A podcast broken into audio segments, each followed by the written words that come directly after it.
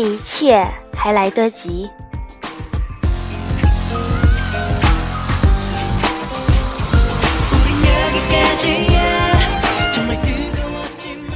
选这个题目，是因为觉得生命太渺小，幸福却太触手可及。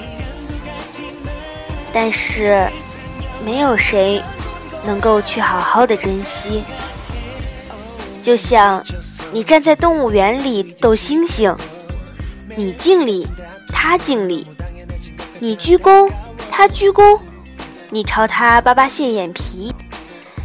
他却拾起一根木棒猛敲你，他知道“巴巴下眼皮”是骂对方笨蛋的意思。你又去逗他，敬礼、鞠躬，拿起一根木棒敲自己，等着看他的好戏。于是，你看见星星不急不慢朝你扒了扒下眼皮，好笑。那就放开矜持大笑吧。笑完后，你我要知道，就像玩不过星星一样，我们最终也玩不过生命。荷兰画家梵高有一幅画，叫做《麦田群鸦》。该画的构图由三条岔路展开宽广的麦田。画中几乎没有中心视点，而分散的乌鸦使画面更显辽阔。梵高使用三原色和绿色来呈现单纯而简明的意象。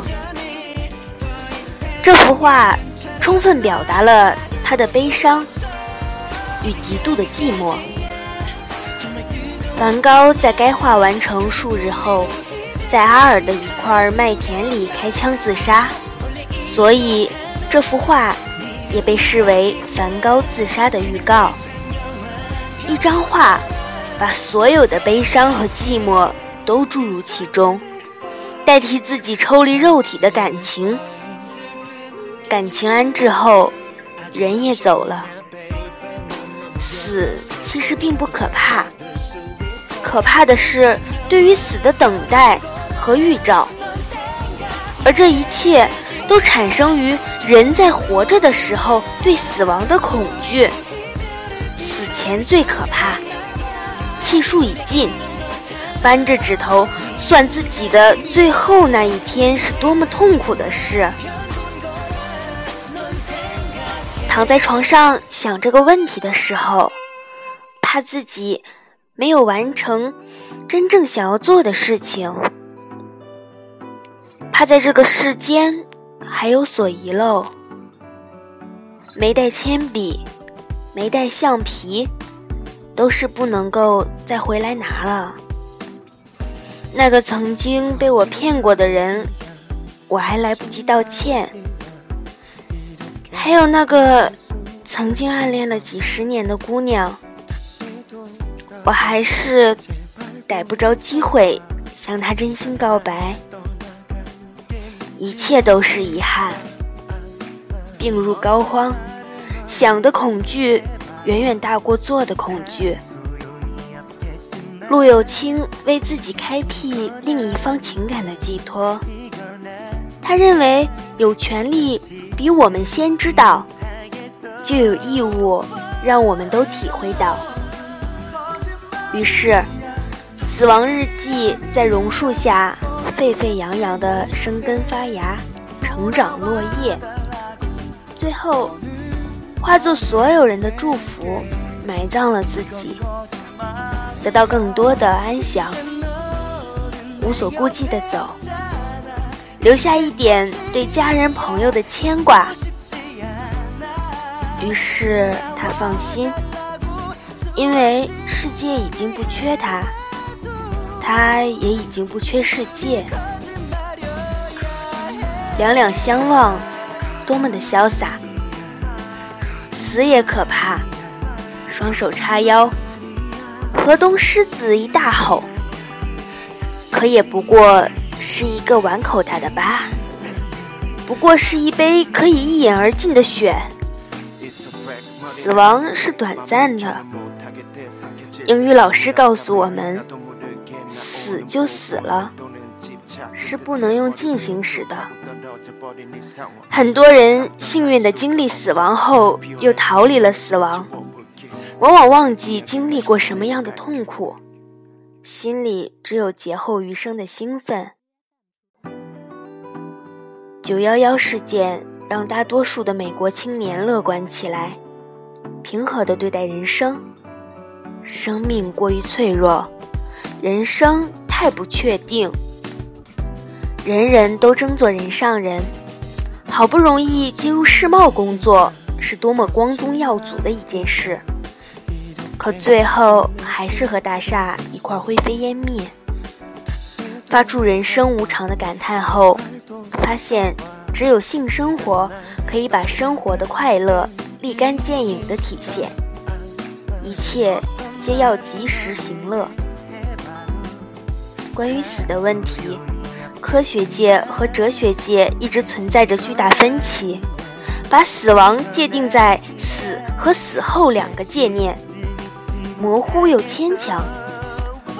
如果一个人真的有死后，不妨想想，以后要一个人走，多么孤单和恐惧。日本自然主义文学的斗将。田山花代氏在六十六岁将死时，有人问他临终的心情，他以微弱之声回答：“想到一个人孤独而去，真感寂寞。”可笑的是，平生否定有死后的德国哲学家叔本华，也在其受临终之苦折磨时叫着：“啊，上帝呀，我的上帝！先生，在你的哲学中。”也有上帝吗？看护他的医生这样问道。亲受痛苦的境遇，即使哲学里没有上帝，也束手无策。我如病能痊愈，我将从事完全不同的研究。叔本华这样说着而死去。斯人已逝，哀莫大于心死，而死却次之。死是肉身的荒废，不死却是精神上的完美。有一句话很好的反映了精神对死亡的影响：“石榴裙下死，做鬼也风流。”死有什么可怕？乐观一点，生命即使脆弱，人生即使无常，我们只要天天幸福，天天快乐。找个女朋友，一块做童话里的小王子和小公主，住在乌托邦。渴了喝喝露水，饿了吃吃蜂蜜，困了往郁金香里一躺，加上好些灿烂的阳光，于是我惹谁犯谁，你也都拿我没辙。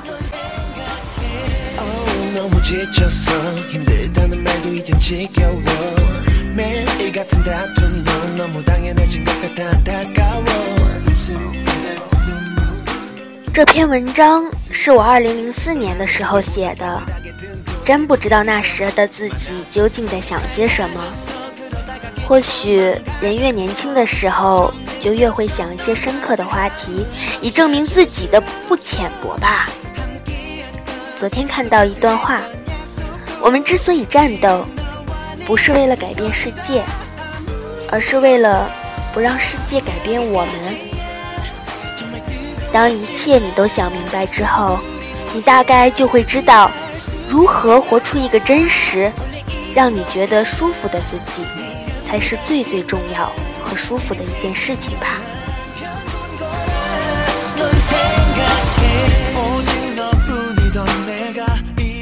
二零一二年十月六日。